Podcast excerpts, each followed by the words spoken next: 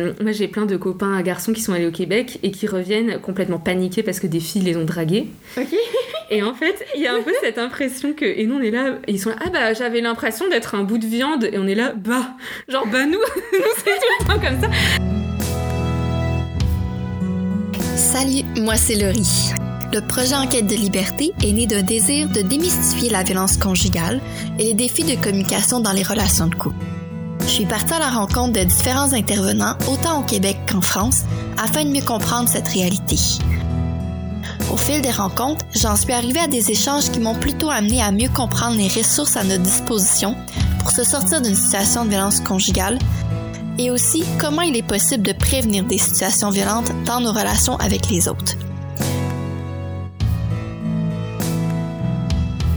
Les entrevues traitent uniquement d'une partie de la problématique et d'une manière plutôt générale. Je te suggère fortement de te référer à un expert pour répondre à toutes tes questions relatives à ta situation spécifique, si tu souhaites aider quelqu'un ou si tu as l'impression que tu aurais besoin d'aide dans ta propre relation. Bonne écoute. Lors du dernier épisode, j'étais en France, en compagnie de Sonia de l'organisme pour femmes Elles Imaginent. Dans cet épisode, j'étais toujours en France. Nous sommes au mois de janvier 2022 et j'allais à la rencontre d'un organisme LGBTQ+, qui m'a fait part d'autres aspects de la réalité de la France et même de certains autres pays dans le monde face à la violence conjugale. Alors, moi, je suis Louise Delavier. Euh, j'ai 30 ans, je travaille en avant toute depuis maintenant un peu plus de 6 ans, Mhm. donc ça fait longtemps. Euh, je fais partie des personnes qui étaient là à la, à la fondation, à la création du projet. Donc aujourd'hui, j'ai un titre euh, qui, qui s'appelle responsable des programmes et de la communication. Mais en fait, comme j'étais parmi les premières personnes à, à travailler dans l'association et à y être salariée, j'ai occupé tous les postes. Ok. C'est-à-dire que j'ai fait à la fois la création de notre outil de chat, je vais y revenir, les actions de prévention, la création de la structure au global. Et aujourd'hui, maintenant qu'on est une grande association avec plein de gens dedans, je suis plutôt sur une fonction cadre, une fonction de responsable et avec une spécialisation sur tout ce qui est communication, relations presse, euh, stratégie de faire connaître le chat aux gens, etc. Super. Euh, ce que c'est en avant toute, donc c'est une association qui a été créée, qui a été créée pour répondre à un constat euh, qui était fait par les associations en France, qui était que c'est difficile aujourd'hui quand tu es une association euh, de qui accompagne les victimes de violences d'atteindre les jeunes. Mhm. Elles nous ont toutes dit voilà, euh, nous on sait accompagner les personnes, on sait accompagner les femmes, on sait les mettre en sécurité, etc. Pour autant, on n'arrive pas à capter ce public. Donc à l'époque, nous on avait moins de 25 ans. Mhm. Euh, et on s'est rendu compte assez vite que effectivement les outils qui existent aujourd'hui euh, dans le social sont pas forcément des outils qui sont adaptés à la jeunesse, ils sont pas adaptés aux choses euh, dont ils et elles font confiance ou qu'ils et elles utilisent. Pour la, pour la faire simple, si euh, tu as un problème intime aujourd'hui, est-ce que tu vas prendre ton téléphone et appeler une dame que tu connais pas pour lui dire voilà, je suis pas sûre de par exemple comment ça se passe les pratiques sexuelles avec mon copain? Euh, Non, les jeunes euh, n'aiment pas téléphoner, les, les jeunes ne vont pas forcément euh, euh, taper à la porte d'une association, c'est pas vraiment dans la culture. Pour autant, les jeunes parlent bien des violences, mais ils et elles en parlent sur Internet. Mhm. C'est ça qu'on a constaté. Effectivement, aujourd'hui, on a plein d'espaces qui sont plus ou moins euh, formels, informels, les réseaux sociaux, les forums, les messageries instantanées, où on va pouvoir évoquer plein de questions et aussi beaucoup de questions intimes. Mhm. Aujourd'hui, quand on sait pas trop ce qui nous arrive, même niveau santé, sexualité, ben on demande à Google. Tout le monde a déjà fait ce genre de voilà, ce genre de, de recherche là. Et du coup, nous on a décidé de créer un espace, d'investir le numérique avec toute cette expertise là, cette expertise du social, de l'accompagnement féministe des personnes qui peuvent vivre des violences, pour pouvoir s'adresser aux jeunes là où ils, ils et elles sont. Ok. Voilà. Donc ce qu'on a fait. C'est qu'on a créé un site internet qu'on a appelé commentsem.fr et on a regroupé toutes les choses qu'on avait vues sur internet dessus. Parce que ce qu'on a constaté, c'est que les jeunes, elles tapent pas sur Google je suis victime de violences sexuelles et psychologiques. Mhm. Les jeunes, elles tapent euh, mon copain me force, il est trop jaloux, euh, ses pratiques sexuelles me gênent, etc. Donc en fait, même si les sites euh, dédiés aux violences conjugales euh, sont vues par les jeunes en fait comme elles tapent pas les bonnes recherches sur Google, comme elles tapent pas euh, voilà je, je, suis victime de violence conjugale et qu'elles ne se reconnaissent pas dans cet imaginaire là, Mhm. et ben du coup elles allaient pas arriver sur les bons sites. Donc nous on a fait en sorte qu'elles arrivent sur notre site qui Mhm. fait genre que ça parle du couple, qui fait genre que ça parle de l'amour parce que c'est ça qu'elle c'est ça qu'elles cherchent. Mhm. Et ensuite, on a fait en sorte dessus de déconstruire tout ce qui va être la stratégie de l'agresseur, toutes les violences, etc., pour qu'elles tombent sur cet endroit-là qui va être bienveillant et adapté. Et dessus, on a mis en chat. Ok. Parce qu'on sait qu'elles ont besoin de pouvoir parler avec quelqu'un avec les modes qui leur, qui leur correspondent. Donc c'est souvent l'écrit. Voilà, le fait de pouvoir taper discrètement sur son téléphone, euh, voilà, juste regarder son écran de PC et puis savoir euh, qui, qui va nous répondre. Et ben, c'est quelque chose qui était beaucoup plus adapté pour elles et eux. Et donc, on a créé ce chat qui, en fait, est une pratique qui n'existait pas jusqu'alors en France, de pouvoir accompagner les victimes de violences par chat et qui, pour nous, est complémentaire, justement, des lignes téléphoniques avec lesquelles on travaille aussi. Oui, effectivement. C'est drôle que, le- que tu mentionnes justement du côté le chat parce que au Québec, ça fait environ un an qu'il y a vraiment un, un chat qui a été mis pour justement les personnes qui auraient des questions parce que justement, tu je pense que tu l'as très bien nommé, de dire je pose le geste de appeler déjà qu'on n'a pas le réflexe avec nos amis de le faire. Donc, en plus, là, un inconnu ou une inconnue, on appelle pour avoir de l'information, c'est encore plus difficile. Puis parfois, justement, on n'est pas capable d'identifier ce qu'on vit. On veut juste comprendre, est-ce que dans ma situation, dans l'amour que je vis, est-ce que c'est normal? Est-ce que je suis... Est-ce que je suis bien ou, pas? Est-ce qu'il y a quelque chose de différent? Donc, vous, c'est ce que j'en comprends, en fait, sur votre site web. Vous avez vraiment tout regroupé, les, je vais dire comme ça, les, les pratiques saines de l'amour et les pratiques qui sont moins saines et comprendre, être capable de dé- démystifier tout ça. Exactement. et cette question d'oraliser, c'est quelque chose on a vu au départ, on s'est dit très bien, ça va correspondre aux jeunes parce que les jeunes effectivement ont du mal à, à appeler, etc. Et en fait, au fur et à mesure du chat qui existe maintenant depuis euh, un peu plus de quatre ans, on s'est rendu compte qu'on a aussi d'autres publics qui sont attirés par cette question de l'écrit, euh, notamment des personnes qui euh, nous racontent des faits parfois très anciens, qui vont être un peu plus âgés, qui peuvent avoir euh, 40 ans par exemple, et qui vont nous parler euh, par exemple d'inceste Mhm. ou de relations euh, violentes vécues très jeunes, et qui du coup vont nous dire des choses comme en fait ça c'est tellement douloureux que je ne peux pas le dire à voix haute. Mhm. J'ai besoin de le dire par écrit parce que j'ose pas encore, parce que c'est trop dur, parce que là je suis en train de pleurer, parce que euh, on connaît tous ce sentiment de la voix qui se bloque parce qu'on est ému. Mhm. Et ben c'est ça. Et donc on arrive à avoir aussi ce public-là qu'on on s'attendait pas forcément euh, au départ. Et aussi, et euh, ça ça a été tout notre travail des dernières années, on l'a rendu accessible aux personnes qui sont en situation de handicap. Et on a beaucoup de personnes autistes par exemple qui viennent sur le chat et qui nous disent merci parce que pour moi l'oral c'est compliqué. Donc le fait d'écrire c'est plus simple.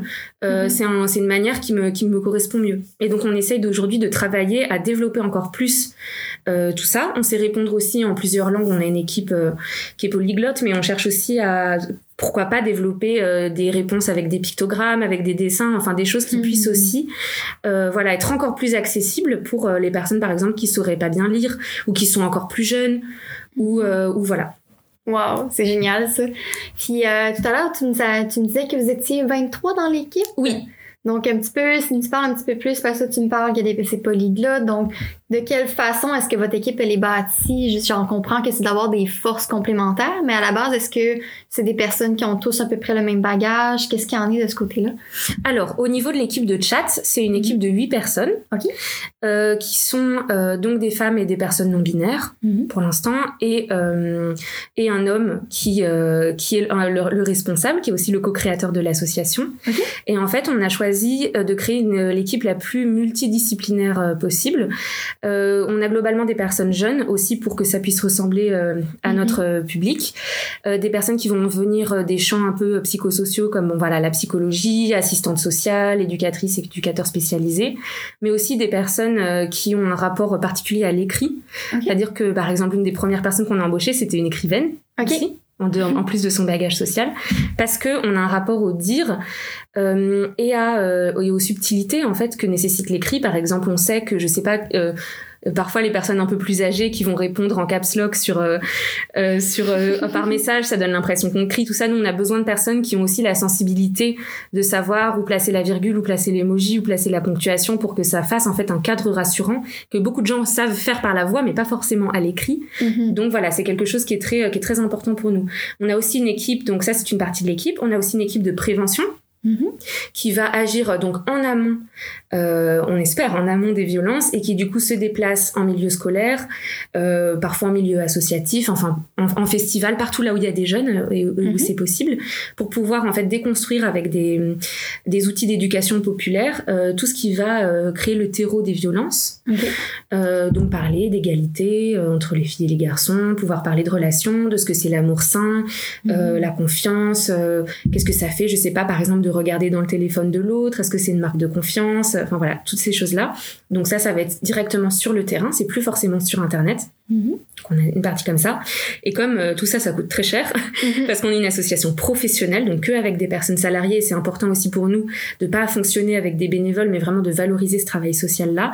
On a mhm. toute une équipe support, une équipe de développement, qui va faire par exemple euh, de la collecte, euh, de, des appels à projets, enfin qui va faire en sorte que la structure soit pérenne. Aussi parce que c'est pour nous une responsabilité d'avoir quelque chose qui tienne dans le temps et mhm. pas de laisser tomber les, les, victimes en fermant le service parce que d'un coup il y a, y a, plus, personne. Voilà, exactement. wow. Oui, parce que ça c'est tout un défi. Je je connais pas tout à fait comment est-ce que ça fonctionne la structure en France, mais habituellement justement quand c'est milieu communautaire, je sais qu'on rencontre cette problématique là au Québec, le manque de personnel et la difficulté de fournir à la demande. De votre côté, est-ce que c'est un défi que vous rencontrez aussi, la difficulté de fournir à la demande? Complètement. Complètement. En France, ce genre de service est généralement euh, financé par l'État. Okay. Il y a un petit peu cette problématique d'État fort qui, euh, qui, qui, va financer quasiment en totalité les structures. Pour autant, nous, c'est, on a choisi de faire l'inverse de ça quand on s'est créé parce que on est dans un contexte où les budgets dédiés au social et notamment aux droits des femmes étaient beaucoup plus bas qu'avant. Donc, nous, on a choisi au départ de se tourner vers le privé. Mhm. Et donc d'aller chercher des financements. Euh, donc nous, on a un système d'entreprises qui ont des fondations un petit peu aux États-Unis, je crois qu'il y a ça aussi, peut-être au Canada, des charities, des choses comme ça. Enfin, voilà où on a, où ils vont, il va y avoir des fondations. Euh, qui vont euh, fonctionner par appel à projet. Donc ils disent euh, voilà cette année nous souhaitons financer je sais pas des dispositifs pour accompagner les jeunes femmes par exemple. Mhm. Là pour nous c'est bingo, on dit d'accord, on candidate, on remplit le budget et puis nous répondent oui ou non, ils nous donnent des sous. Ça c'est un fonctionnement qui peut avoir ses limites parce que souvent ils vont financer un projet en particulier. Mhm. Par exemple je sais pas euh, un an de formation dans des collèges, par exemple. Mhm. Mais le truc, c'est que nous, on a besoin euh, d'avoir quelque chose qui soit pérenne parce que le chat ne s'arrête jamais. Mhm. Donc, on a besoin de financement plus sur le long terme. Donc, au départ, on avait plutôt des fondations d'entreprise. Euh, on a euh, des dispositifs publics aussi. Donc, par mhm. exemple, la région qui finance. Aujourd'hui, on a l'État aussi qui finance une partie. Okay. Euh, et puis ensuite, euh, on a aussi des entreprises qui, sans passer par les fondations, financent à travers des projets spécifiques. Nous, par exemple, on a Yves Saint Laurent. Beauté, qui finance une partie, mais ça c'est assez rare hein, dans le milieu associatif français. Mhm. on a essayé de, de, de, de, diversifier en fait au maximum nos sources de financement. Euh, parce que c'est euh, beaucoup d'argent de pouvoir euh, payer 23 personnes et que du coup c'est plus sûr pour nous euh, de pas mettre tous nos œufs dans le même panier, mais bien de pouvoir euh, voilà diversifier. C'est ça, ça permet aussi la pérennisation de l'outil. Mm-hmm. surtout si vous êtes associé avec une entreprise qui justement ça fait partie de leur mission sur le long terme, donc ça vous assure d'avoir un certain partenariat d'une certaine façon sur le long terme à dire oui on continue d'encourager votre mission et moins de risques que l'État dise ah finalement cette année c'est pas vous qu'on va vous donner des sous pour continuer votre mission. Oui, exactement. Parce que les États, ils changent. Là, on va avoir une année d'élection présidentielle et on ne sait pas ce qui va se mhm. passer. Oui, c'est vrai. donc, euh, donc c'est, c'est important et c'est bien. Après, voilà, c'est les aléas politiques sont ce qu'ils sont et mhm. voilà. Puis au début, tu mentionnais que justement, vous êtes euh, aussi plus national dans votre mission, dans votre façon de fournir un service. Oui. De quelle façon ça se, ça se concrétise de ce côté-là? Nos bureaux, ils sont à Paris. Mhm. Donc, euh, l'équipe aujourd'hui est à Paris. On a quelques personnes qui sont qu'on a embauchées pendant le confinement, donc qui sont délocalisées, qui habitent ailleurs, mais qui viennent de temps en temps à Paris. Et en fait, le chat, il est, euh, il est créé pour répondre aux personnes de toute la France. à la base. Donc en fait, l'idée c'est que justement, on peut nous contacter de n'importe où, euh, même euh, dans un endroit paumé à la campagne, je sais pas, où il y a rien, il y a pas de structure, etc. Au moins il y a le chat, où euh, elles et ils peuvent venir pour discuter, pour avoir au moins un début de solution. Après voilà, on les aide à trouver les ressources pour pour pouvoir sortir des violences. Après ce qu'on a constaté, c'est que donc on a la France hexagonale, on a aussi la France d'outre-mer. Mm-hmm. Donc des personnes qui viennent avec cette problématique du décalage horaire. Et on est en train justement, là pour cette année, un de nos travaux, c'est aussi de pouvoir aller travailler justement dans ces territoires spécifiquement pour avoir euh, voilà des associations relais, que c'est moins facile de rencontrer au quotidien parce que parce que c'est pas les plus horaires, c'est très loin, il faut prendre l'avion, etc. Et en fait, on a compté assez qu'on a aussi, et ça c'est depuis le début, euh, des personnes qui viennent de toute la francophonie. D'abord nos voisins directs, la Belgique, la Suisse. Mhm. Tout de suite, on en a eu, et des personnes qui nous disaient, ben, nous on aimerait bien aussi dans notre pays avoir des outils comme ça, de chat pour pouvoir Mhm. euh, par- parler, avoir besoin. Et puis on a des personnes qui viennent euh, d'Afrique francophone, on a des personnes qui viennent en anglais. En fait, on a maintenant on a des personnes qui viennent du monde entier. Euh, parce que ce, ce besoin de parler à l'écrit est, est fort en fait. Oui, très très fort. voilà. Wow, Eh, c'est vraiment spécial. Je trouve ça super intéressant de justement voir à quel point l'écrit vous a vraiment permis d'aller chercher des, des personnes de partout qui normalement auraient pas nécessairement parlé, qui se seraient pas, euh, ils se seraient pas posé nécessairement la question à dire qui je peux, à qui je peux parler. Moi, j'ai une question aussi parce que je suis quand même très active à comprendre un peu plus la situation, autant bon, à travers le Québec. Je me suis informée aussi à voir comment ça se passait du côté de la France. Et j'ai vu passer notamment, il y a, il y a des, certains groupes Facebook qui existent de soutien. Euh, je sais pas de quelle phase. Je sais qu'il y a beaucoup de questions, entre autres du côté légal, à savoir qu'est-ce qui se passe. Certaines sont dans des démarches aussi à dire avec euh, avec l'État pour avoir la garde des enfants, comprendre comment est-ce que ça fonctionne. Est-ce que ça, notamment, vous êtes en mesure de fournir des ressources euh, du côté euh, des personnes qui vous contactent? Ah oui, bien sûr. euh, le cas de quand on accompagne une personne qui vit des violences conjugales, il faut être capable d'identifier un petit peu tous les points dont elle va avoir besoin et ces points sont très nombreux. Euh, il peut y avoir des besoins au niveau juridique. Euh, voilà, je sais pas, je veux porter plainte, euh, qu'est-ce qui va se passer? Mhm. Nous, on capte les personnes tout au début. Ça, c'est important, c'est que en fait, comme on a créé notre notre site en disant euh, oh t'as des problèmes de couple, viens en parler. On a plein de gens qui sont jeunes et qui ne savent pas que ce qu'ils et elles vivent sont des violences. Mais en fait, 99% du temps, c'est ça. Ce sont vraiment des violences. Donc, c'est pas forcément des gens qui viennent avec des questions déjà prêtes de euh, c'est quoi l'article 222-2 du code pénal. C'est des gens qui viennent avec euh, euh, ok, c'est quoi l'étape 2 Maintenant que j'ai compris que l'étape 1, c'était je vis des violences. Donc, on doit pouvoir euh, connaître en fait cet éventail que les personnes peuvent déployer euh, pour euh, quand il y a vivent des violences. Donc, il y a effectivement cet aspect juri- juridique. Nous, on est capable de répondre à, à des questions comme euh, voilà, euh, le viol c'est interdit, euh, comment ça qualifie les violences, etc. Pour autant, on n'est pas des juristes nous-mêmes. Ou alors on a des formations annexes, euh, etc. Donc notre travail, c'est aussi justement de pouvoir renvoyer euh, vers ces professionnels-là. Et nous, on a Mhm. tout un réseau d'associations en France où on sait qu'on peut renvoyer OK. et que les personnes vont être reçues. Donc il y a le côté juridique, il y a le côté psy, il y a la police, Mhm. euh, il y a le côté euh, euh, accompagnement social, comment on trouve un logement, euh, comment on continue les études quand on a arrêté, comment on retrouve un emploi, euh, qu'est-ce qui se passe par exemple pour une procédure de divorce, est-ce que j'ai besoin d'un avocat, voilà, toutes ces questions-là, nous on a tout, des, tout un réseau de professionnels qui savent y répondre et à qui on peut s'adresser pour euh, bah, pour que la personne soit accompagnée de manière euh, plus spécifique. Parce que ce que j'ai pas dit, c'est que le chat il est anonyme, il est gratuit. Donc en fait, c'est aussi comme ça qu'on arrive à capter, c'est que si jamais on disait euh, coucou, faut rentrer son nom, son prénom, sa date de naissance, son genre, etc. Mhm. Personne ne viendrait nous poser les questions. nous on vient en disant voilà, euh, vous pouvez nous donner un prénom, un pseudo, un numéro de département et c'est tout. Mhm. Donc les personnes viennent en, en amenant en fait avec euh, ce côté caché aussi. Et c'est ça qui fait que la première parole peut se libérer. C'est justement qu'on peut y aller, si on n'ose pas trop, pff, bah on se déconnecte, on se casse, on s'en fout. Enfin, il y a pas de, c'est pas, euh, c'est c'est pas, c'est pas grave. Et ça, ça permet à des gens de de- d'avoir ce premier contact qui est, qui est hyper important. Ça n'engage pas. Alors que quand on prend le téléphone et qu'on appelle, il y a la voix, on a, on a tout de suite l'impression que c'est un peu moins anonyme. Mhm. Du coup, si les personnes veulent un accompagnement, quand elles ont besoin d'un accompagnement qui va être plus complet, nous, on va les rediriger justement vers ces structures dont je parlais au départ et qui savent très bien accompagner les personnes, mais qui n'arrivent pas forcément à capter ce public. Et ben nous, justement, on se fait le, euh, le renvoi justement de ces personnes vers, euh, vers ces structures-là. Donc, L'idée, c'est c'était de ce maillon, voilà. Donc, vous devenez une courroie de transmission. Voilà, exactement, exactement. Ah, c'est cool ça. C'est c'est vraiment super intéressant. Et euh, je suis un petit peu curieuse parce que dans le fond, vous vous qualifiez comme étant plus un organisme féministe. Oui. Et depuis le début de la conversation, je t'entends parler de il, elle. Je suis un petit peu curieuse de voir parce que j'ai l'impression que c'est peut-être parce qu'il y a eu une certaine évolution dans comment ça s'est traduit dans votre mission. Je suis curieuse d'en d'en savoir un petit peu plus de ce côté-là, qu'est-ce qu'il y en est. Oui, tout à fait. Si j'utilise ces pronoms-là, c'est parce qu'en fait, on a on- on- le- l'héritage aujourd'hui en France duquel on dépend, c'est vraiment un héritage euh, femmes victimes de violences. Mhm. Donc c'est aussi comme ça que ça a commencé. Après, étant donné le public qu'on capte, on s'est rendu compte qu'en fait, on a beaucoup de personnes LGBTQIA+ qui viennent aussi, qui vivent aussi des violences et qui du coup sont de genres divers. Ok. Donc, euh, en grande majorité, ce sont des femmes cisgenres, mais on a aussi des personnes non binaires, on a aussi des hommes transgenres, on a aussi des hommes qui sont dans des couples euh, gays, par exemple, Mhm. et euh, on en a de plus en plus. Et c'est aussi un public qui, pour nous, est important d'accompagner parce qu'en France, il y a aujourd'hui très peu de structures qui s'intéressent aux violences conjugales dans les couples LGBT. OK.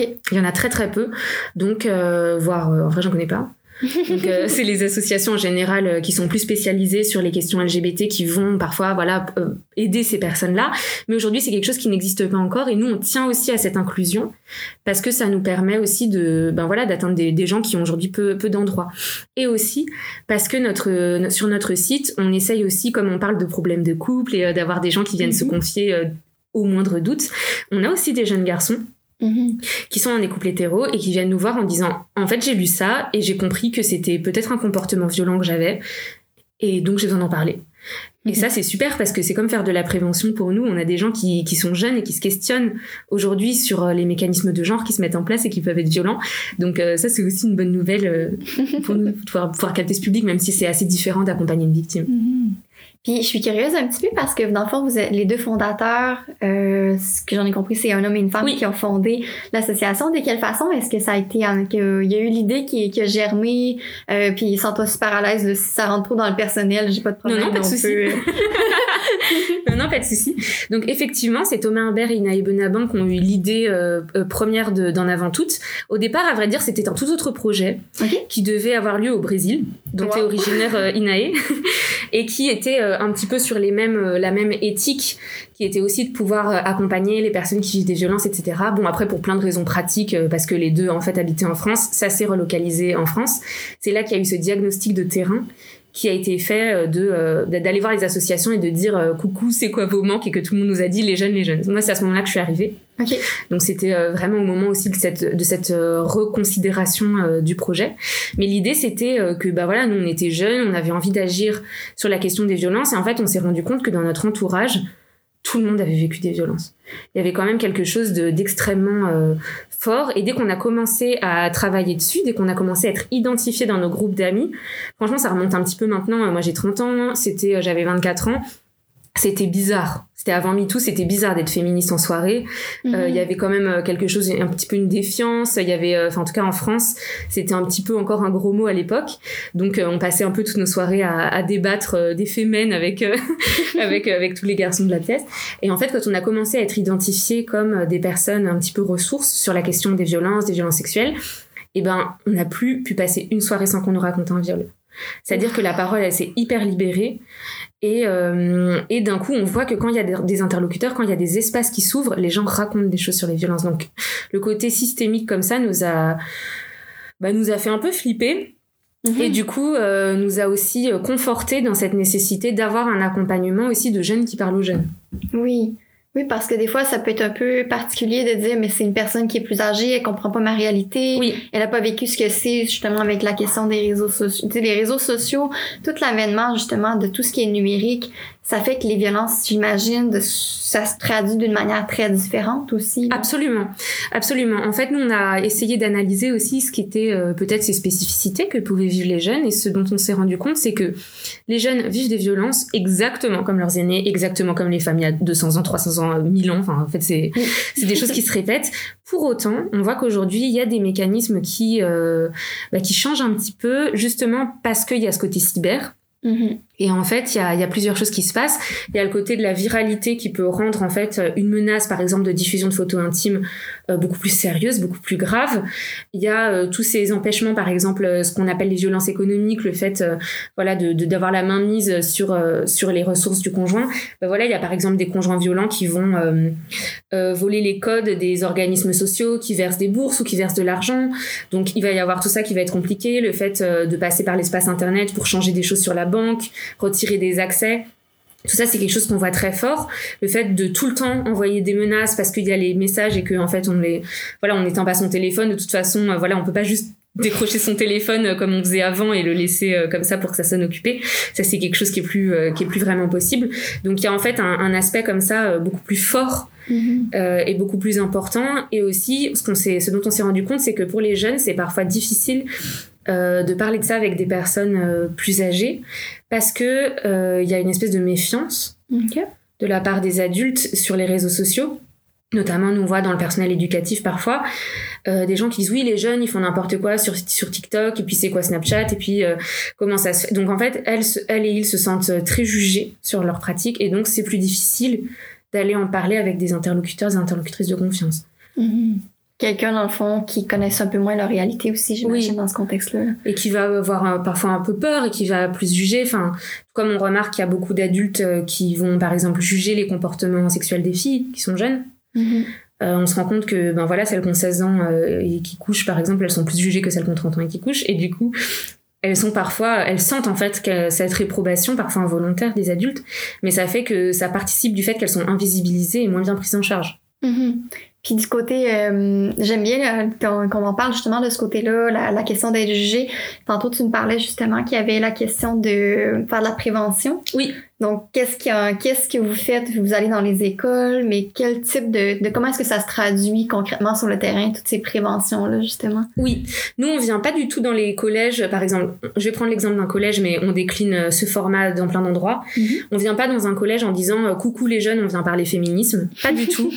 euh, nous, on vient en disant ok, euh, nous, on vient parler de relations entre les filles et les garçons, par exemple, et on est là pour écouter votre avis et voir ce que vous pouvez en dire. Ok. Voilà. Donc, on vient avec une posture très neutre comme ça. Mhm. Parce que l'idée, en fait, c'est vraiment d'avoir, euh, euh, de libérer euh, toute la parole, qu'il qui, et elle disent les trucs les plus sexistes possibles, tout ce qu'il elle pense. Enfin, vraiment, c'est, on n'est vraiment pas là, on veut pas du tout qu'il et elle disent ce qu'on veut entendre.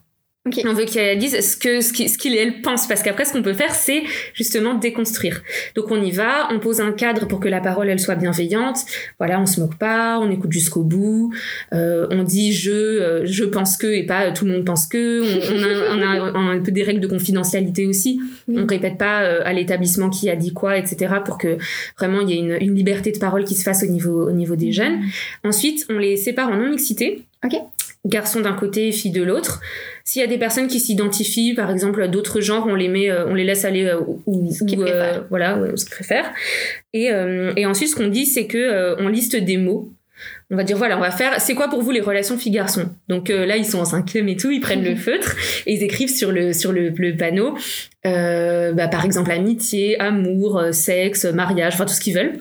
Mm-hmm. Et l'idée ensuite, c'est qu'on discute de ces termes-là. Et en fait, il n'y a pas deux séances qui se ressemblent parce que l'idée, c'est vraiment de partir de leurs paroles pour dire ah bon, mais ça, ça vient d'où? Ça comment ça se fait? Ça, est-ce que tout le monde est d'accord? Avec une posture comme ça très euh, horizontale, en fait, très euh, presque j'ai envie de dire naïve parfois. Mais qu'est-ce que ça veut dire euh, euh, butch, qu'est-ce que ça veut dire, ce que, ce que tu es en train de dire, euh, michto, enfin qu'est-ce que c'est ces mots, comment on les définit et qu'est-ce que ça sous-entend derrière?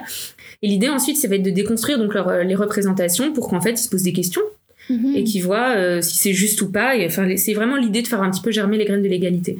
Après la non-mixité, on fait un petit compte rendu et on se retrouve en classe entière et on débat tous et tout ensemble. Ok. Voilà, c'est en gros c'est ça une séance. On essaie d'en faire trois. Sur la deuxième, on fait pareil, mais on prend des petites histoires euh, qui peuvent se passer euh, au collège. Par exemple, euh, je sais pas, Nicolas tombe en jouant au foot et puis il pleure et ses copains se moquent de lui. Bon, mhm. on, prend un truc comme ça et ça nous permet de questionner des normes ou, d'autres histoires en fonction de ce qui a émergé. Et dans la troisième séance, on fait du théâtre forum. Ok. C'est-à-dire, euh, c'est un, c'est un mode de théâtre euh, qui a été créé en, Amérique latine à la base, où en fait l'idée c'est de faire participer le public mm-hmm. sur des situations du quotidien. Et donc on reprend les petites situations qu'on a fait en, en séance 2, on les joue ensemble, et ensuite quand il y a un personnage qui est en difficulté, euh, les élèves qui jouent pas peuvent lever la main, proposer des choses, venir jouer. Et en fait, l'idée c'est que euh, les, on puisse trouver des solutions qui sont non violentes et qui sont réalistes, mhm. et que si ça se passe quand euh, il et elle sortent de la classe, et eh ben ça, ça y est, ils peuvent réagir. Ils, ont déjà testé en fait, ils ont déjà été mis en situation. Mhm. Donc voilà, on fait ça sur sur trois séances de deux heures quand on peut. Mhm. Puis euh, voilà, si l'établissement peut pas, pour euh, on, réduit, on s'adapte. Mm-hmm. Mais, mais en gros, c'est ça. L'idée, c'est vraiment pas de venir avec une posture descendante de euh, maintenant je vais vous faire la formation, ça va durer une demi-heure et puis à la fin vous rendez un truc. C'est vraiment de voilà de d'amener un espace d'esprit critique. sur ces questions-là, qui sont des questions parfois qui sont pas vraiment pensées. Et en fait, on se rend compte que dans le, le système éducatif français, il y a peu d'espace il n'y a même pas trop d'espace où on pense les relations saines. Pour nous, c'est aussi une des raisons pour lesquelles il y a encore des violences conjugales aujourd'hui. Mm-hmm. C'est qu'il n'y a aucun endroit où on dit, OK, euh, bah maintenant on va parler de ses émotions et de comment on fait pour dire euh, tranquillement à quelqu'un que que t'es pas d'accord. Voilà, exactement. oh wow. Et c'est, vraiment spécial. En fait, ça me fascine d'entendre justement ce que tu me racontes de la réalité parce que c'est un peu ce que j'avais compris, c'est les relations, les relations finalement qui sont violentes, ils sont tellement répandus partout, qu'on mm. soit au Canada, en Europe, qu'on soit, tu sais, peu importe où est-ce qu'on est, c'est des réalités qui se retrouvent un peu partout. Puis la, la difficulté, je trouve, et le défi, c'est justement de prendre les points positifs de un et de l'autre et de les amener à construire quelque chose. Parce justement, vous, le chat, ça fait quand même plusieurs années déjà que ça existe. Euh, du côté, comme je te, je te disais tout à l'heure au début, au Québec, ça fait environ un an qu'ils ont un service de chat. Et la difficulté aussi, justement, avec tous les sites web, d'essayer de se retrouver à dire qu'est-ce que je dois trouver comme information, où est-ce que c'est, qu'est-ce que c'est, j'ai de la difficulté à y mettre les mots. Donc, c'est quelque chose qui devient très, euh, très difficile et très rapidement quand une personne a des questions, une problématique reliée à son, sa relation de couple qui est très émotionnelle.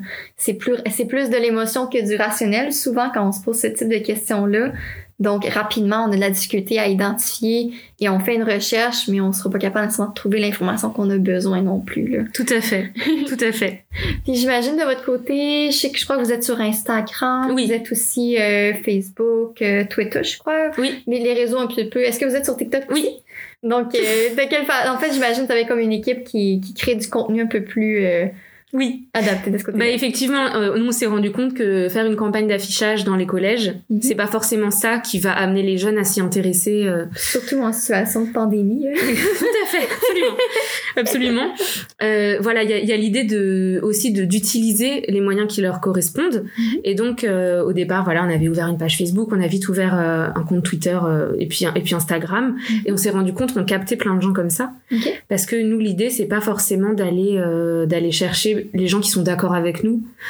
Il y a, aussi toute cette histoire d'image parce que typiquement les jeunes qui se disent, enfin si jamais on met un tampon gouvernement sur notre truc, les jeunes ne veulent pas y aller.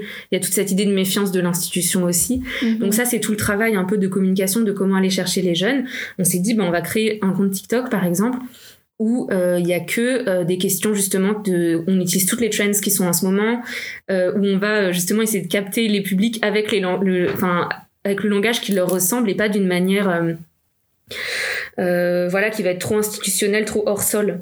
Mm-hmm. Donc, euh, donc on a décidé de créer ces espaces-là et ça marche. On a plein de gens de, qui viennent sur le chat justement parce que mm-hmm. il y a eu une publication sur les réseaux sociaux, parce qu'il y a eu un TikTok et c'est quelque chose qui est important pour nous aussi de d'utiliser ça. En plus, c'est des espaces de création incroyables. Oui, vraiment. Donc, et de ce côté-là, j'imagine, est-ce que c'est justement, est-ce que c'est quelque chose que vous trouvez difficile de vous retrouver dans une posture que oui, c'est l'État d'une certaine façon, mais d'atteindre les jeunes, de dire on veut se dissocier de l'État dans notre façon de faire les choses? Est-ce que c'est quand même des défis qui sont assez prenants et difficiles euh, à, à concrétiser au, au, jour le jour? Ben en fait, c'est un peu notre valeur ajoutée. OK. C'est-à-dire que l'État, on leur dit, il faut nous soutenir parce que on attend des publics que vous n'atteignez pas. Mhm. Justement parce qu'on n'a pas cette image. Et c'est quelque chose qui est très bien entendu aujourd'hui. Euh, de la part, euh, par exemple, du gouvernement. Mhm. Euh, et heureusement. Mais il y a cette idée justement de travailler avec les institutions pour pérenniser la structure, faire en sorte que ça soit quelque chose qui dure, qui soit stable, qui soit aussi soutenu. Enfin, symboliquement, c'est aussi important hein, de se dire que l'État soutient les jeunes. Enfin, je sais pas, c'est quand même un geste assez fort. Pour autant, il y a cette idée qu'on ne dépend pas euh, du gouvernement sur plein de choses et qu'on souhaite continuer à faire les choses à notre manière et que maintenant il faut nous faire confiance. C'est aussi ça, je trouve, l'intérêt de l'associatif en France. Je pense que c'est la, culture associative vient de là. On peut avoir des subventions, on peut être soutenu, mais on a cette grande liberté mm-hmm. qu'on espère cultiver parce que on se, nous sommes des expertes de ce sujet, on est des rares enfin, on fait partie des rares experts sur la question des jeunes et des violences conjugales. Et du coup, c'est à elles de nous soutenir et de nous faire confiance. On le voit un peu dans ce sens-là. Mm-hmm. Puis ce que j'en comprends aussi, c'est que vous êtes centralisé, donc vous êtes pas, euh, c'est pas plusieurs petites associations qui finalement est une association, ils vont bien qu'on se perd, ils savent, c'est vous qu'on contacte directement quand quelqu'un a une question, une problématique, ils peuvent facilement vous, Absolument. vous cibler à dire c'est eux et eux vont pas me rediriger vers les autres ressources. Par curiosité, curiosité un petit peu justement les types de ressources qui sont souvent déployées ou que souvent les gens vont avoir besoin, qu'est-ce que ça peut être un peu euh, Oui. Alors, nous, on a, on fait partie d'un réseau en France qui s'appelle la Fédération nationale Solidarité Femmes, qui regroupe à peu près 70 associations en France qui euh, sont spécialisées sur la question de l'accompagnement des violences conjugales. Ok, waouh, c'est beaucoup. Ouais. et du coup, elles sont, voilà, elles sont basées partout en France. Euh, sur, sur, elles font des permanences, elles font de l'accueil, elles font des choses comme ça. Et nous, on a décidé d'intégrer ce réseau euh, qui nous acceptait, même si on n'avait pas de structure physique, euh, justement parce que nous, on peut rediriger en priorité les jeunes vers ces endroits-là, et c'est très important pour nous parce que euh, quand on redirige des gens de toute la France, voire de l'international, on ne sait pas individuellement, euh, enfin si les endroits où on les redirige sont bien. On n'a pas envie de les envoyer dans des endroits qui marchent pas, etc. Donc là, au moins, on est sûr. Donc en priorité, on renvoie là-bas. Après, on s'adapte aux besoins. Donc euh, ça va être les demandes, ça va être aussi, par exemple, euh, des accompagnements psy. Donc là, on va aider la personne à chercher en fonction de son territoire. Parfois, on téléphone aux structures directement pendant euh, qu'on est en conversation, mhm. en demandant un peu, voilà, si le besoin de madame ou de monsieur, c'est ça. Qu'est-ce que est-ce que vous pouvez y répondre? On s'en assure aussi en tant que professionnel et on crée ce, ce, réseau comme ça. Parfois, on prévient, on dit voilà, il y a une jeune qui va venir, elle a un peu peur, accueillez-la bien. Enfin, on peut aussi faire euh, mhm. faire des choses comme ça. Et parfois, voilà, en fonction des besoins, il va y avoir des choses un peu plus particulières. Ça peut être euh, des gens qui ont besoin d'avoir accès, je sais pas, à un foyer jeune travailleur ou euh, ou qui vont avoir besoin d'être accompagnés sur les études. Alors on va appeler le service de la mairie. Enfin, vraiment, c'est aussi parfois du cas par cas. Okay. Et euh, c'est à nous d'être euh, aussi bons et bonnes en recherche et de bien connaître euh, tous les dispositifs qui existent et qu'on enrichit aussi au fur et à mesure. Hein. C'est aussi pour ça qu'on a une équipe multidisciplinaire. C'est pour avoir des gens qui ont plein d'idées pour correspondre au mieux à, à, ce que les gens demandent en fait. Puis du côté justement, tu parlais de l'aide euh, psychologique. Est-ce que c'est quelque est-ce que c'est des ressources qui sont difficiles à avoir en France en règle générale? Si quelqu'un a un besoin psychologique, est-ce que habituellement c'est assez rapide d'avoir accès à ces ressources-là ou c'est difficile? Alors ça dépend si c'est gratuit ou pas. OK. Parce qu'aujourd'hui, donc nous en France, on a des psychologues qui euh, agissent en libéral, c'est-à-dire on peut prendre rendez-vous, il y en a qui prennent des nouveaux patients, il y en a qui le font pas, voilà. Mhm. Donc si on est prêt à mettre 50-60 euros dans sa séance, et eh ben on peut prendre rendez-vous avec ces personnes-là et je vais dire c'est relativement facile. Mhm. Après, il y a aussi des systèmes gratuits mhm. et qui sont très bien aussi, mais qui pour le coup sont surchargés. Et donc, pour avoir accès aujourd'hui à des ressources psy euh, pour les jeunes, les étudiants, les étudiantes, etc., c'est possible, mais pour le coup, ça prend euh, beaucoup plus longtemps. On peut parfois attendre deux mois, trois mois avant d'avoir un rendez-vous, et que voilà, quand on est en souffrance psychologique, c'est compliqué. Oui, ça devient difficile. Puis j'imagine qu'il y a quand même des ressources, euh, malgré tout, par exemple des lignes d'écoute ou vous, justement avec le chat, tout à fait. ça vous permet de pendant le temps que la personne a pas accès à cette ressource-là. Vous, vous êtes là pour faire un peu comme la, transition et l'accompagnement à dire la personne, elle est pas tout seule et elle est accompagnée. Si elle a besoin, vous êtes là pour, euh, pour l'aider. Oui, les associations sont beaucoup à être dotées aussi de services psy. Mm-hmm. Et, euh, et voilà, de, de, personnes qui peuvent aussi aider au sein des associations. Enfin, quand même, il y a une grosse débrouille en France sur euh, comment aider les gens. Mm-hmm. C'est pour ça aussi que nous, on pousse le message de c'est trop beau ce qui se passe et c'est important de soutenir. Mhm. Vraiment les associations. Donc euh, on passe ce message à l'État, on le passe aussi aux gens qui ont envie de faire des dons, mais mais mais c'est trop joli. vraiment le travail des associations aujourd'hui c'est c'est incroyable. C'est des gens qui comptent pas leur temps, leurs heures, leurs ressources, qui, qui font tout quoi pour aider les autres. Puis du côté, là, on a quand même, on rencontre quand même un défi avec la question de la pandémie, justement, là, depuis un, près, près de deux ans. Avez-vous constaté une différence, justement, de comment est-ce que les choses passaient avant la pandémie et depuis les deux dernières années avec le changement qui s'est opéré avec les personnes qui sont beaucoup plus à distance et parfois seules. Comment ça s'est euh, comment ça s'est traduit de votre côté dans votre euh, quotidien justement avec votre association? Eh bien la pandémie ça s'est traduit par une augmentation de 900% des personnes qui venaient sur le chat. Aussi parce que euh, on a eu voilà cette opportunité d'ouvrir beaucoup plus, on a recruté plein de gens, c'est à ce moment-là qu'on a eu notre grosse croissance. OK. Donc donc effectivement, on s'est aperçu que le besoin d'utiliser les outils numériques pour évoquer euh, des questions, euh, bon déjà intimes, mais aussi là des questions d'urgence, etc. C'était quelque chose de très très très important. Donc nous, on a vu une énorme croissance mhm. avec de ces demandes avec la pandémie. Euh, on a constaté que voilà qu'un contexte qui est donc international et qui est difficile, ça impacte vraiment les gens. Que ça aussi parfois ça ça tire des liens de solidarité qui sont chouettes Nous, on a vu que par exemple, pendant la, le premier, le tout premier confinement où vraiment tout le monde était à la maison, il y a eu moins de femmes tuées par leur conjoint. Ok. Aussi parce que euh, voilà, ça, il y avait moins de- d'espace pour euh, pour le faire. On voit qu'il y a eu aussi plus de solidarité à ce moment-là. Bon, maintenant ça, ça s'est un peu dilué Mhm. avec euh, avec les deux ans, mais en tout cas, nous, ça nous a vraiment prouvé la nécessité d'avoir des ressources qui se complètent. Parce que nous, on n'est pas non plus euh, du tout du genre à penser qu'il y a uniquement le numérique qui compte, et on pense que c'est très important qu'il y ait aussi du euh, IRL, voilà, du- euh, Contact humain. oui, voilà, exactement, du contact humain en face à face, et que c'est important en fait de valoriser tous ces liens sociaux, qu'ils soient par euh, le numérique ou en, en face-to-face. On trouve que c'est très très très important et on pense que c'est quelque chose à adresser en globalité. Puis en tant que tel, vos ressources, est-ce qu'elles sont disponibles autant de jour que de nuit, de soir? Comment est-ce que ça se traduit de votre côté, de ce côté-là? Mm. Le chat aujourd'hui, il est ouvert de 10h à 21h, du lundi au samedi. Donc c'est quand même des grosses, des assez grosses plages horaires. Au début, on avait, euh, pendant la pandémie, euh, le début de la pandémie, on avait réussi à ouvrir aussi le dimanche. Mais euh, aujourd'hui, on a dû arrêter parce que c'est trop cher. En France, on paye plus les gens le dimanche.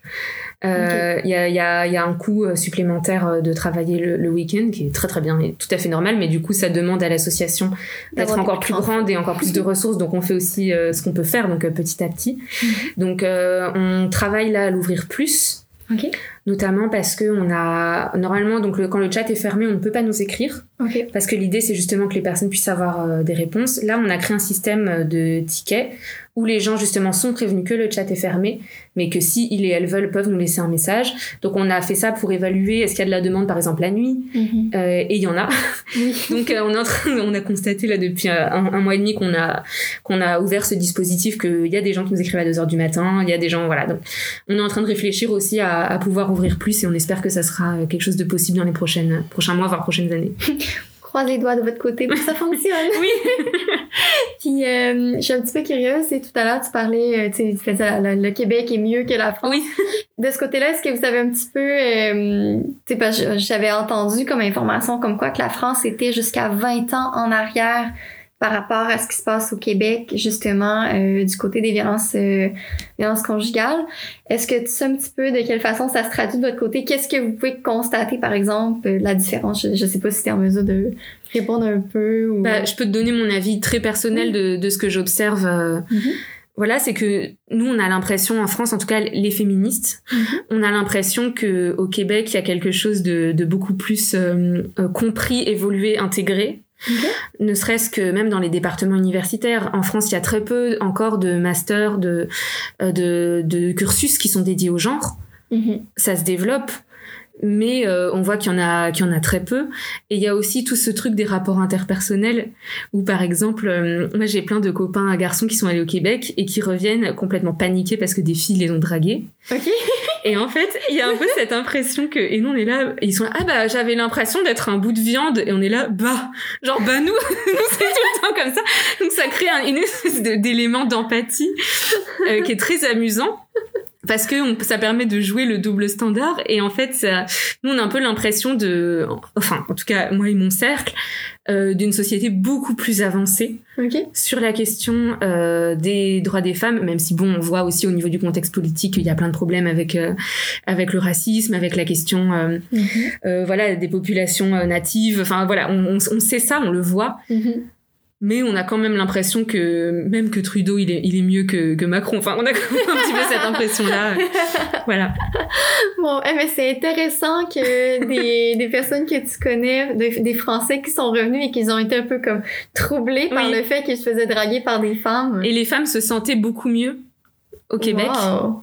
Ah, c'est Ouais. spécial. Mais c'est vrai qu'au Québec, c'est c'est pas nécessairement l'homme qui va draguer, mais la femme va avoir beaucoup le Mm. réflexe d'aller draguer. Si elle a un intérêt pour quelqu'un, elle va le signifier. Mais je, je savais pas que c'était une différence assez. euh, pff, en France, j'ai l'impression qu'il y a encore des résistances sur cet aspect-là. Et euh, c'est comme les, les garçons aussi qui vont en France justement qui vont aller dans des endroits où par exemple il y a des gays Mhm. et qui vont dire oh là là quelqu'un il y a un garçon qui m'a grave regardé euh, bah oui enfin il y a un peu cette idée là de les garçons commencent un petit peu à comprendre que parfois ben quand on est une population minorisée c'est compliqué de vivre en France Mhm. donc il y a un peu ça qui s'ouvre aussi comme parole je trouve aussi beaucoup avec les réseaux sociaux.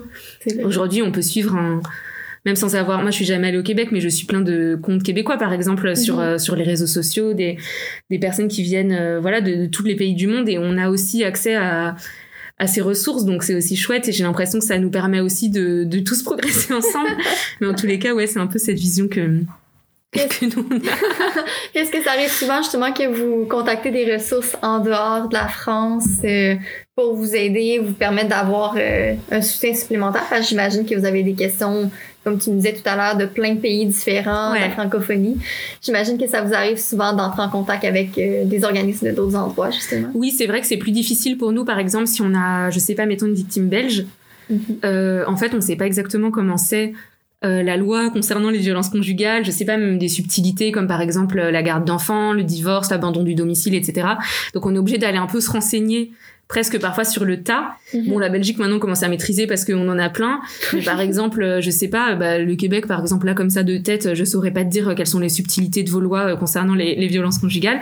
Donc à chaque fois, il faut qu'on trouve des ressources assez rapidement. Mhm. Et c'est vrai que c'est aussi un travail euh, d'aller trouver des personnes de confiance, mais si, qui sont aussi disponibles pour nous aider, parce que mine de rien, les gens à qui on va demander qu'est-ce qu'on fait, on les paye, on les paye pas. Enfin, comment ça se passe aussi de Mhm. d'avoir accès à ces connaissances Mhm. C'est des questions qu'on se pose euh, un petit peu tout le temps.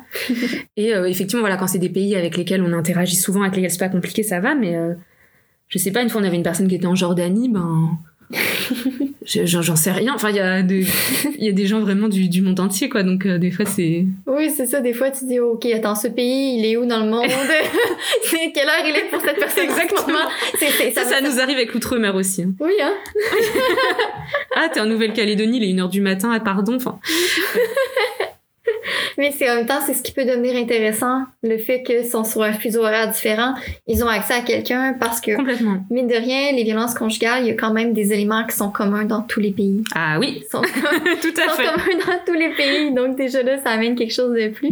Puis, oui, ce que je me demandais euh, de votre côté, parce que je sais que dans certains cas, euh, il va y avoir comme un peu plus une, une valorisation à dire de porter plainte, Oui, d'aller. De quelle façon, vous, est-ce que vous abordez la question? Parce qu'il y a plusieurs personnes, bon, on le sait aujourd'hui, d'aller porter plainte veut pas nécessairement dire que la, la situation va se régler euh, tout de suite ou que ça va réellement régler la situation de danger. Parce que un des éléments, j'imagine c'est la même chose en France, le moment de la séparation est le moment où la personne est la plus vulnérable Oui, et la plus en absolument. danger.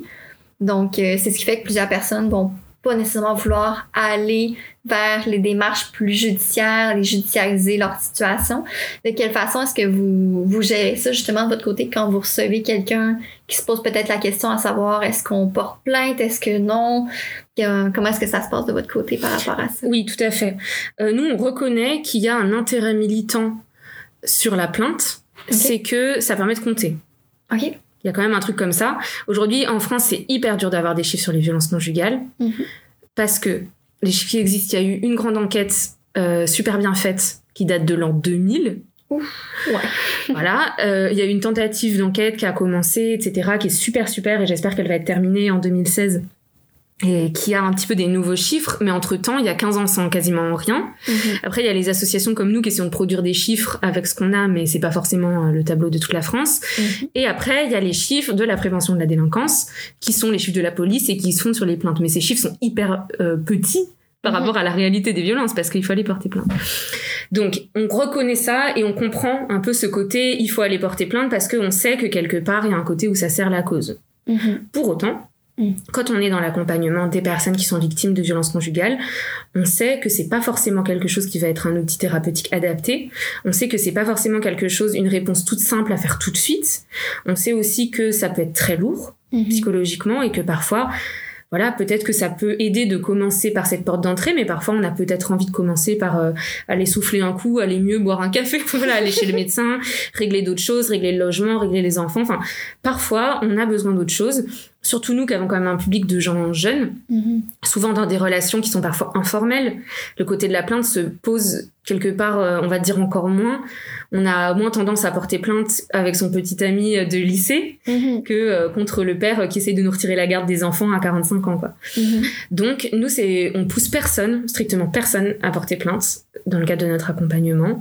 C'est quelque chose qu'on propose quand on Mhm. voit qu'il y a besoin, quand on voit qu'il y a une situation de danger. On essaie d'être aussi pédagogue, d'expliquer comment ça va se passer, euh, de, de rassurer les gens. il y a quelques temps, la police nationale a créé un chat aussi. Donc nous, on les a formés aussi à pouvoir euh, savoir un peu comment répondre. Et c'est une équipe avec laquelle on essaye aussi d'avoir des liens euh, et de resserrer ces liens justement pour être sûr que de passage à l'écrit à leur passage à l'écrit, ça va aussi bien se passer. Mhm. Donc euh, voilà, on essaye d'avancer en fait avec pragmatisme comme ça pour garantir la mise en sécurité quand il y a besoin mais aussi euh, pour que les personnes elles se sentent pas non plus de euh, dans l'injonction et qu'elles finissent pas par parler à personne parce que la seule réponse qu'on leur apporte depuis le début c'est va porter plainte sinon t'es pas valide quoi. Non, Il y a, voilà donc c'est euh, voilà on essaie de faire de faire plutôt comme ça. Puis est-ce que ça arrive souvent que justement c'est des des relations qui se fait pas très longtemps? Qui sont euh, souvent c'est ça on va dire ah, c'est pas des personnes qui ça fait longtemps qu'ils sont en couple.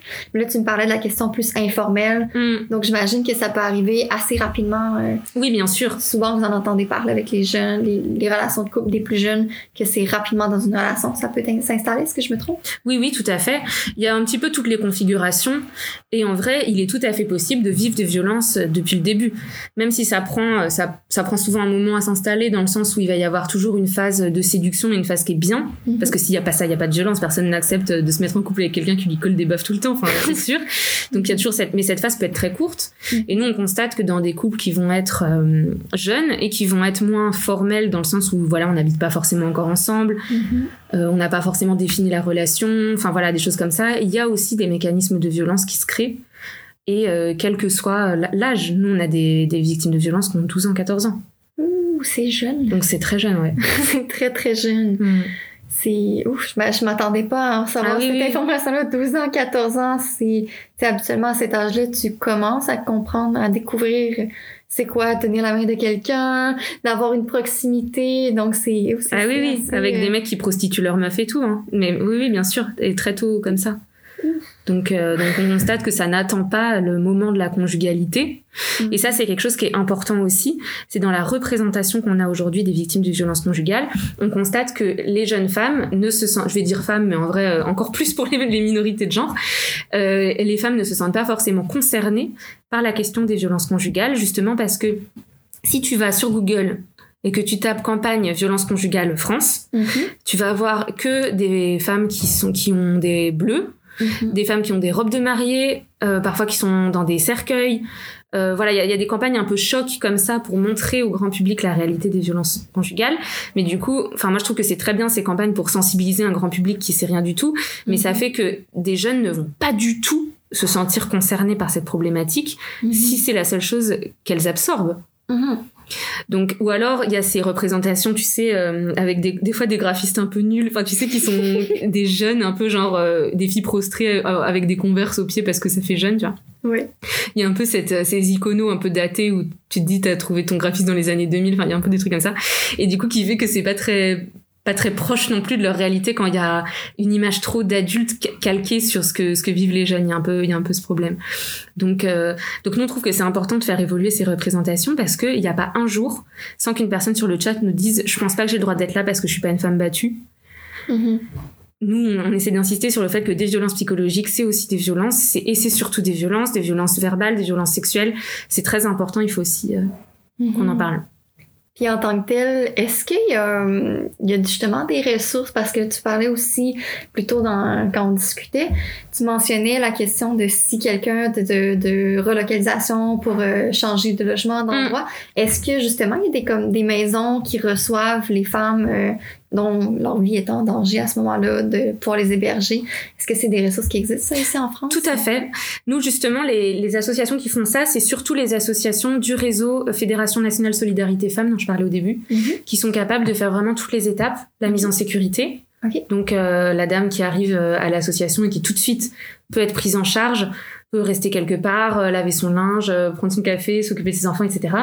Et ensuite, il va y avoir plusieurs configurations d'hébergement Soit ça va être dans des centres, euh, je sais pas comme des immeubles avec euh, avec des, appartements qui sont qui sont euh, un peu jolis, un peu faits pour que les personnes puissent rester quelques mois, se reconstruire jusqu'à ce qu'elles soient accompagnées vers euh, Mhm. un logement autonome. Et parfois, ça va être en appartement, on dit éclaté, c'est-à-dire euh, voilà un appartement par-ci par-là dans une ville qui sont pas ensemble Mhm. et qui vont aussi garantir la sécurité des victimes parce que les adresses sont pas données, enfin sont données à personne. Et du coup, ça leur permet voilà d'être euh, d'être un petit peu cachés euh, dans un appartement qui appartient à une association et donc du coup elles ont pas à payer ou alors payer vraiment pas cher pour pouvoir euh, avoir accès à, à l'hébergement. Ouais. Ça c'est vraiment la, la la Fédération nationale solidarité femmes qui est très très calée là-dessus. Ok, eh, j'espère. Eh ben, je pense que ça fait pas mal le tour de Ouais. mes questions. Oui, vraiment, je suis, je suis vraiment super contente de l'entrevue aujourd'hui, d'avoir pu discuter avec toi, d'en savoir davantage. Puis ça me fait vraiment, ça me permet vraiment d'en savoir un petit peu plus sur la situation ici, de voir à quel point il y a plusieurs points qui sont très semblables Ouais. et de voir à quel point votre service il est hyper important. Puis il y a une grande, donc moi de ce que j'entends, c'est que ça a une grande différence. Puis ça permet d'aller démocratiser davantage, justement, mieux Oui, comprendre. c'est le but. À la lumière de mon entrevue avec Louise, force était de constater que dans certains cas, les pays ont avantage à prendre exemple sur d'autres. Par exemple, l'outil de chat comme ressource qui existe en France depuis environ six ans versus le Québec depuis environ deux ans. Après mes deux entrevues faites en France, j'étais prête à rentrer au Québec. Il me restait une catégorie de personnes à interroger qui était selon moi important. Les organismes pour hommes avec des problématiques de comportement violent. Ça tombait bien, j'avais justement une rencontre de prévue peu de temps après mon retour avec l'organisme Violence, basé à Valleyfield. On se donne rendez-vous au prochain épisode pour discuter de la réalité des organismes pour hommes. Tu as apprécié cet épisode? Pense à t'abonner au balado En quête de liberté afin de le retrouver rapidement pour le réécouter ou le partager.